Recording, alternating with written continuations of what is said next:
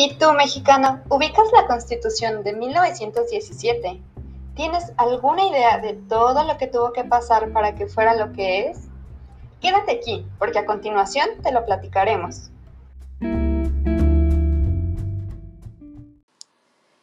El 4 de abril de 1915, el ejército de Obregón tomó la ciudad de Celaya. Para diciembre de ese año, casi la totalidad del norte del país se encontraba en manos de los constitucionalistas. Pancho Villa y sus hombres asaltaron el poblado norteamericano de Columbus, siendo esta la única invasión que ha sufrido Estados Unidos en su propio territorio. Vaya, vaya. Ahora brevemente hablaré sobre González contra Zapata.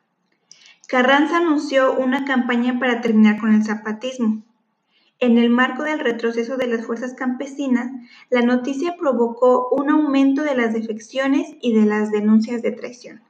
Sin embargo, la Guardia Zapatista respondió con mucha firmeza. Bueno, ahora les hablaremos sobre la Comuna Zapatista.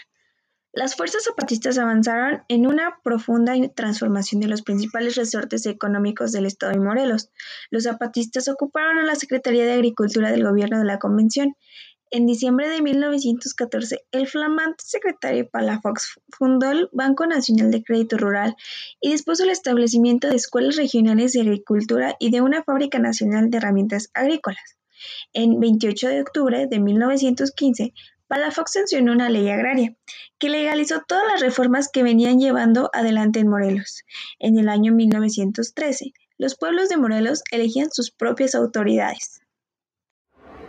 El triunfo de Carranza.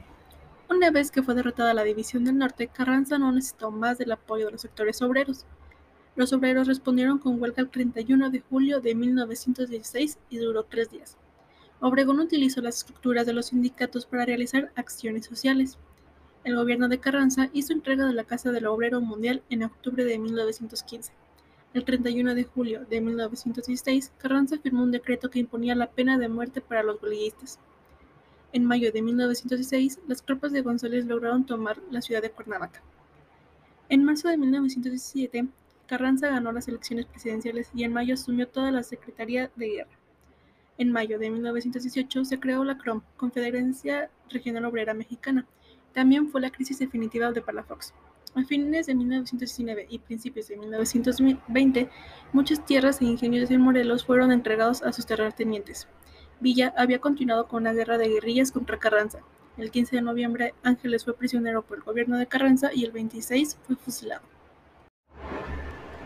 Ahora nos regresamos a 1916, donde Carranza convoca al Congreso Constituyente para reformar la Constitución de 1857 esto con la intención de incorporar demandas sociales de sectores que no habían sido tan escuchados y realizar reformas para garantizar la democracia.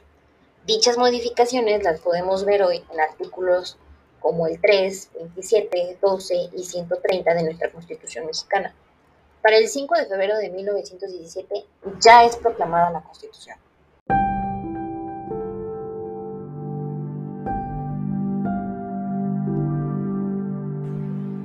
Último, quiero que tomes un momento para que reflexiones el significado de esta constitución. Significó una huella en la memoria de las y los mexicanos quienes murieron por ver cumplido sus sueños de una vida mejor. Ciudadanos que nunca fueron escuchados y que decidieron pelear por su voz y por la del futuro, nuestro futuro y nuestra voz.